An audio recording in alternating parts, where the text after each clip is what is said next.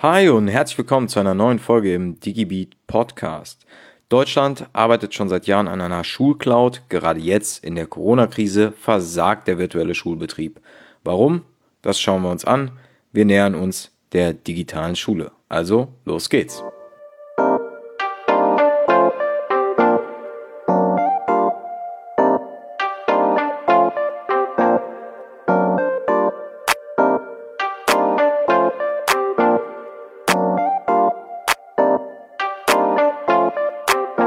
Ich persönlich erinnere mich gerne an meine Schulzeit zurück. Mal abgesehen davon, dass ich gerne zur Schule gegangen bin, weil ich dort auch meine Freunde treffen konnte, bin ich mir sicher, habe ich auch einiges gelernt.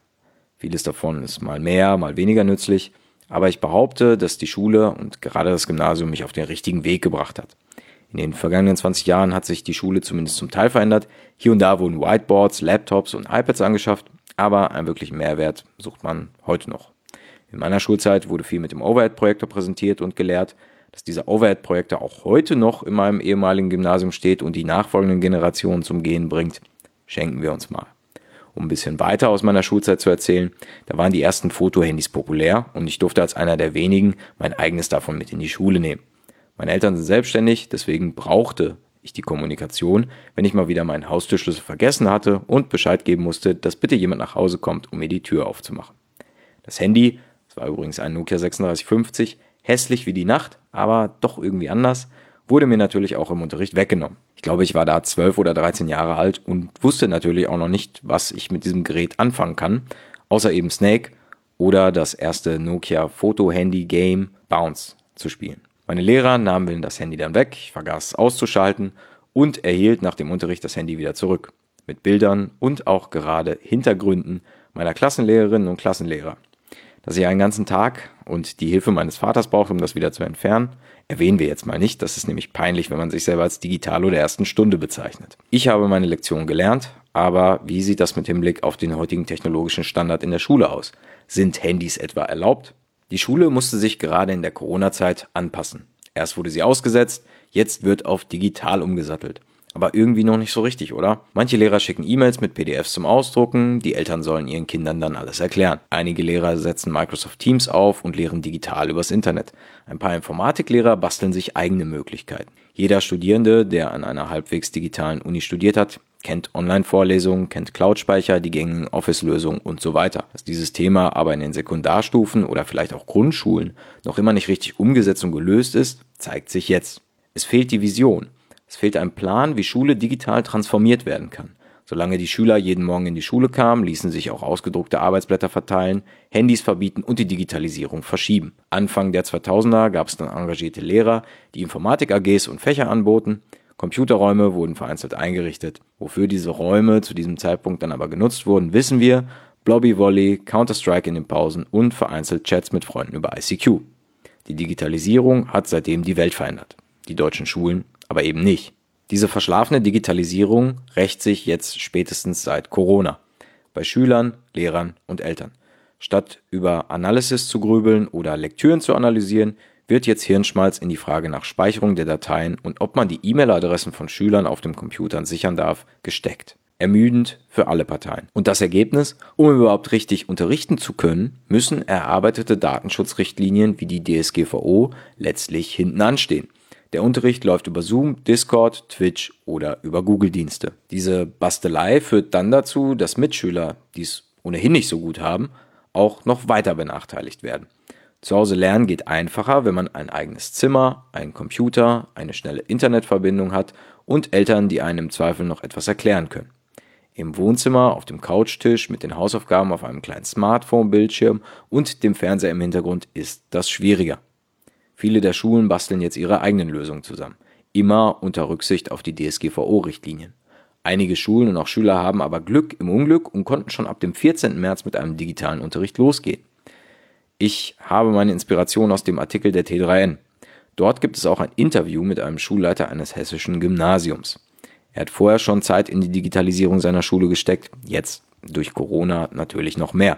Und bei ihm ging der digitale Unterricht direkt los. Zwei Tage nach der Ansprache zum Online-Unterricht gab es dann die erste Mathestunde live im Netz, ohne Probleme mit einem klaren Plan. Ein Held der Digitalisierung, ein Held, der die Digitalisierung vorantreibt. aber in dem Magazin nicht seinen echten Namen veröffentlicht haben möchte. Wieso?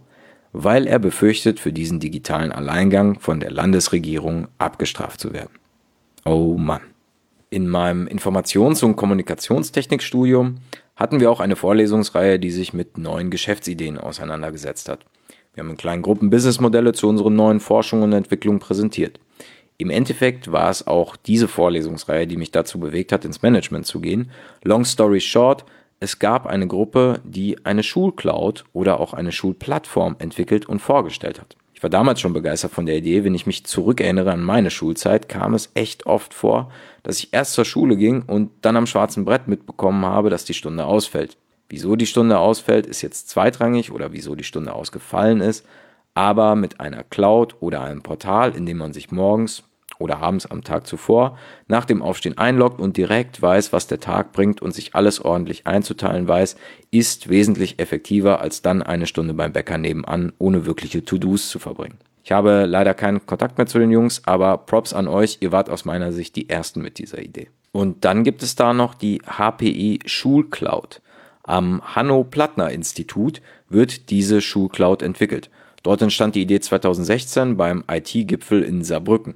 Projektleiter ist Christoph Meine. Seine Idee war, eine Art bundesweites Betriebssystem für digitalen Unterricht aufzubauen, wo Texte erzeugt werden, Präsentationen gemacht, wo es Austausch gibt und Teamarbeit, wo Dateien gespeichert werden können.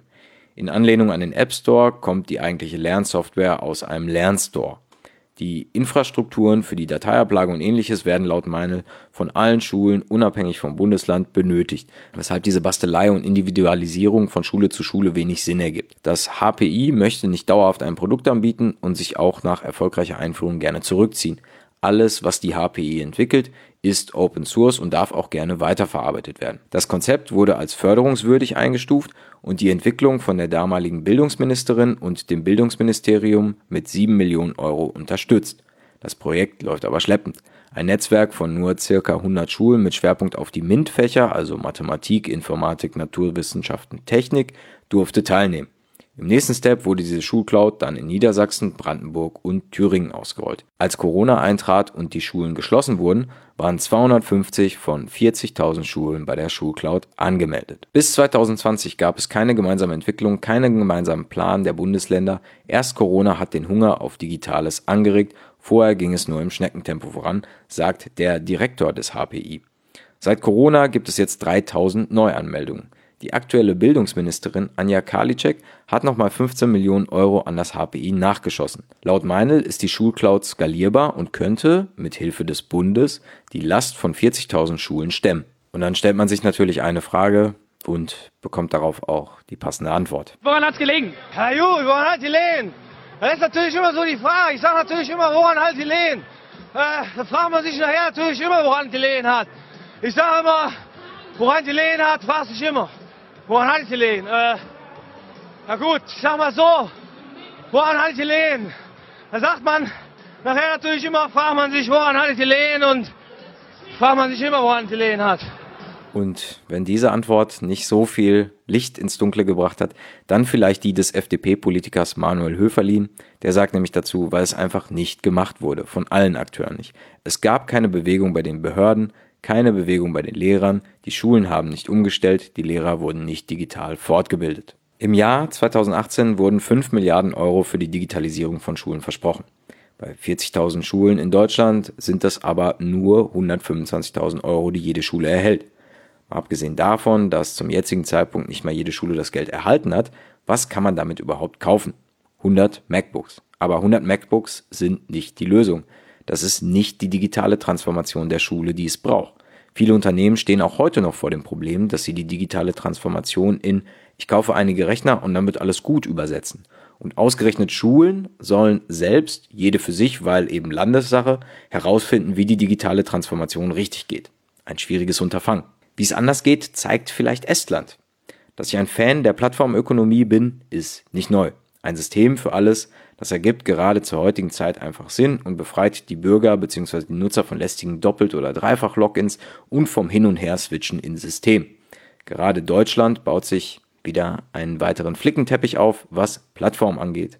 Das Innenministerium baut die Bundescloud, das Wirtschaftsministerium baut Gaia X, jetzt auch noch eine Schulcloud. In Estland gibt es seit dem Jahr 2000 einen Prototypen, der sich X-Road nennt. Mittlerweile, natürlich auch voll ausgereift, wird dieses digitale Betriebssystem Estlands von allen genutzt. Alle Ministerien und Behörden nutzen es für Kommunikation untereinander und mit Bürgern.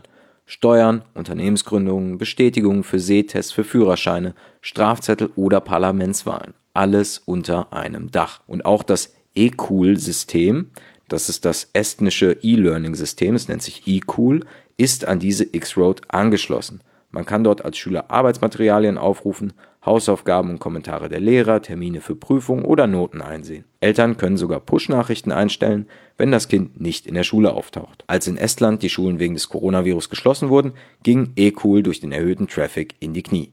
Für nur 20 Minuten. Danach lief alles wieder stabil.